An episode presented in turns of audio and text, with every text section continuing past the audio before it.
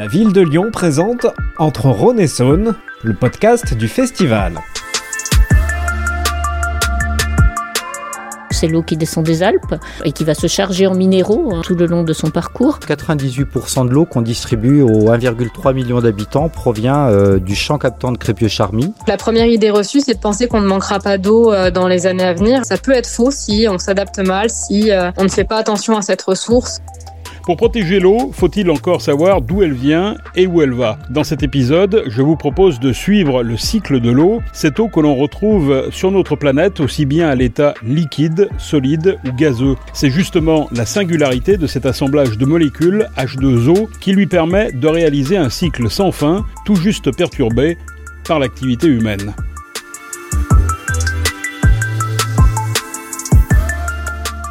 Bonjour, je m'appelle Gérald Bouchon, je suis journaliste et producteur de podcasts inspirants. Pour suivre le cycle de l'eau, nous sommes allés puiser nos informations auprès d'Odyssée, une association qui a créé une fresque de l'eau pour petits et grands. Bonjour, je suis Laurie Cailloué, présidente de l'association euh, Odyssée. Alors Odyssée, c'est une association qui vise à sensibiliser les adultes majoritairement, mais aussi les enfants euh, à la thématique de l'eau. Donc on développe des ateliers euh, ludiques et participatifs sur l'eau qui peuvent durer 10 minutes comme 3 heures. La quantité d'eau sur Terre est toujours la même, donc elle ne changera pas. Par contre, c'est juste que si l'eau sur Terre elle est de mauvaise qualité ou qu'elle ne tombe pas au bon endroit, donc ce qui arrive de plus en plus fréquemment, hein, il pleut d'un coup, puis ensuite il ne pleut plus pendant plusieurs euh, semaines, voire des mois, et eh ben euh, notre usage est en danger. C'est-à-dire que la ressource en eau, ben, elle est toujours là, donc elle va être plus dans l'océan, elle va être plus dans l'atmosphère, moins dans les glaciers, etc. Mais le problème, c'est que nous, on s'est développé autour de cette ressource. Euh, on utilise autant d'eau euh, l'hiver que l'été, et que aujourd'hui, en fait, euh, ben, cette ressource, elle est moins disponible qu'avant à l'endroit où nous en avons besoin, en fait, et dans des quantités que nous utilisons avec ben, toutes nos activités humaines, l'agriculture, les usages domestiques, l'industrie, l'électricité est d'assez bonne qualité. Alors, qu'est-ce qu'on appelle exactement le cycle de l'eau? Est-ce que vous pouvez nous le décrire, ce fameux cycle de l'eau? Oui, alors le cycle de l'eau, en fait, euh, c'est à l'échelle de, de, la Terre. Pour faire simple, euh, en gros, euh, quand on est dans l'océan, eh ben, par exemple, il y a de l'eau qui va s'évaporer, qui va aller dans l'atmosphère. Grâce au vent, cette eau, ces nuages vont se déplacer et ils vont rencontrer, par exemple, d'autres masses d'air qui sont plus froides ou alors des montagnes, etc. Et puis, ça va favoriser euh, les conditions pour qu'ensuite euh, cette vapeur d'eau dans l'atmosphère se transforme en pluie. Cette pluie va ensuite tomber euh, soit sous forme d'eau liquide, donc sur les cours d'eau, sur les sols, etc., soit sous forme de neige quand il fait plus froid. Pour ensuite, bah, soit la neige va petit à petit se transformer en glacier, ou bien elle va fondre. Et ensuite aller dans les cours d'eau, tandis que l'eau qui tombe sur le sol, ben, elle peut s'infiltrer dans ce sol petit à petit, ou bien si ce sol est déjà trop gorgé d'eau ou s'il n'est pas ce qu'on appelle perméable, c'est-à-dire qu'il ne peut pas infiltrer de l'eau, et eh ben ça va couler le long de ce sol pour ensuite aller dans une rivière qui va ensuite rejoindre un fleuve et qui va ensuite rejoindre la mer. Et c'est une sorte de boucle comme ça donc, euh, on a de l'eau qui s'évapore non pas seulement euh, depuis l'océan, mais aussi depuis euh, le sol, les plantes et les cours d'eau. Et c'est un cycle un peu infini. Donc, notre eau va toujours transiter sur un de ces gros stocks d'eau et être transformée selon de l'eau liquide, de l'eau solide ou de la vapeur d'eau. Et ce sont les activités humaines qui, qui modifient ce cycle, qui le mettent en, danger? Il y a les activités humaines qui impliquent, par exemple, de l'augmentation de la concentration des gaz à effet de serre, donc ce qu'on appelle maintenant le, le changement climatique. Ça par exemple, ça va fortement impacter euh, le cycle de l'eau, c'est-à-dire qu'on va avoir, euh, par exemple, plus d'évaporation, on va avoir en France des précipitations qui vont être plus fortes à certains moments et moins fortes à d'autres moments. On risque d'avoir plus de ruissellement, moins d'infiltration, donc ça, c'est un impact sur le cycle de l'eau, donc moins de recharge des nappes, etc. Mais aussi nos activités euh, quotidiennes, par exemple, quand on urbanise, quand on fait des routes, des maisons, etc. Et eh ben, on bétonise le sol, ce sol qui ne sera plus capable d'infiltrer derrière, ou quand on on met en place euh, certains types de cultures, euh, on change le couvert végétal, quand on rase des forêts, etc. On impacte fortement euh, le cycle de l'eau de par notre aménagement et, nos activités, sans parler aussi de la qualité de l'eau qui peut être impactée, soit par le biais d'accidents de pollution, soit par le biais justement de l'aménagement des sols ou l'utilisation de certains types de produits, des pesticides, des engrais, etc. Je m'appelle Maud Garcia et je travaille pour l'association L'Arère.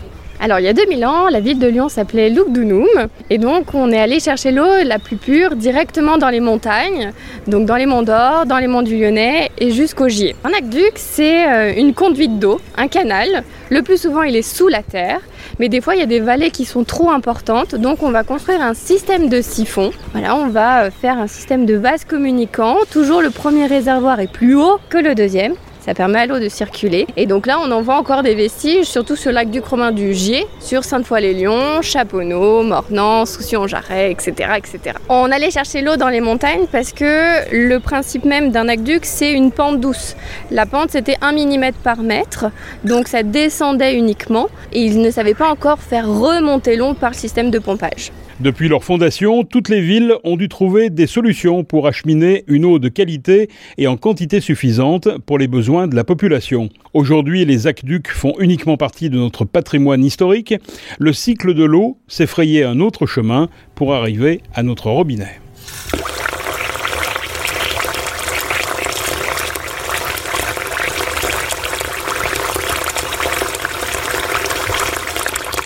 Je suis Christophe Drost, directeur d'eau publique du Grand Lyon, établissement public industriel et commercial chargé de la production, de la distribution de l'eau potable sur la métropole du Grand Lyon, mais également de la préservation de la ressource et de l'eau pour tous. Alors ici, il faut savoir que 98% de l'eau qu'on distribue aux 1,3 million d'habitants provient euh, du champ captant de Crépieux-Charmy, qui est un site euh, exceptionnel euh, entouré par le canal de Miribel et le canal de Jonage, et qui fait l'objet d'attention particulière en termes de protection de la biodiversité, mais aussi de préservation des accès sur le site. Un litre qui arrive au robinet, est-ce qu'on peut rappeler par où il est passé? Alors ce litre, ben, il vient, il vient des glaciers des Alpes majoritairement ou, ou, des nuages. Il est ensuite ben, pompé au niveau de, ce qu'on appelle des puits, c'est-à-dire c'est des ouvrages qui descendent à quoi une vingtaine de mètres dans, dans le sol, hein, au milieu du champ captant de Crépieux-Charmy. Donc en fait, le champ captant de Crépieux-Charmy, c'est 114 euh, puits euh, répartis sur les 400 hectares qui permettent de, de pomper l'eau avant de, la ramener dans l'usine et de la chlorer. Et après, on a une particularité sur Lyon, c'est qu'on a ce qu'on appelle des étages de pression pour amener l'eau euh, aux points les plus hauts, hein, que sont Fourrières, le plateau de Rieux par exemple, ou, ou les monts. Ben, il faut donner de l'énergie à l'eau. Donc on a trois niveaux de pression et chaque fois on passe par des euh, châteaux d'eau. En fait, le château d'eau, il a une double fonction. Il sert à stocker l'eau. Donc on a une capacité de quelques heures à environ une journée de stockage en cas euh, d'arrêt des pompes, mais aussi euh, il permet d'avoir toujours l'eau qui vient de la même hauteur et donc qui a la même pression. Donc on assure une régularité de pression dans le réseau. Et puis ensuite, bah, cette eau depuis le château d'eau, quand vous ouvrez votre robinet, bah, elle arrive, elle arrive chez vous où vous la consommez avant de la rejeter dans vos eaux usées, dans vos toilettes et elle poursuit son cycle jusqu'aux stations et enfin jusqu'au Rhône. Le champ captant de Crépieux-Charmy est un véritable sanctuaire encerclé par le Rhône, dépourvu de toute activité et étroitement surveillé. Nous avons rencontré Anne Périssin, experte au sein de la régie publique Eau du Grand Lyon.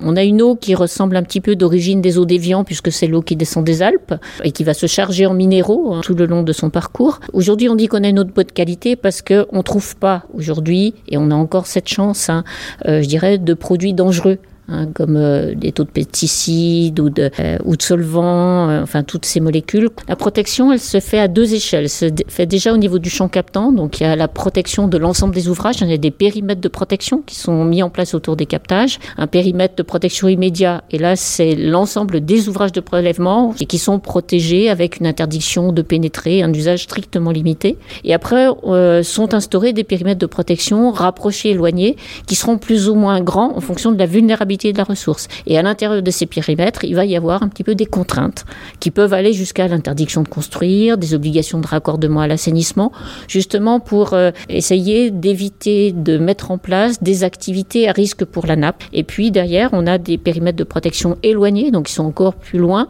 ou derrière, ça va être un petit peu des prescriptions pour mettre en place tout ce qu'il faut pour essayer de préserver la qualité de l'eau en souterrain. Sur le champ captant, on a la chance euh, d'avoir, euh, je dirais depuis les années 90, on a mis en place un plan de gestion avec euh, plusieurs associations nature et sous pilotage du conservatoire. Donc on a une grande richesse de faune, de flore et on a des plans de gestion qui sont revus tous les cinq ans pour suivre et faire des choix d'évolution sur ce territoire.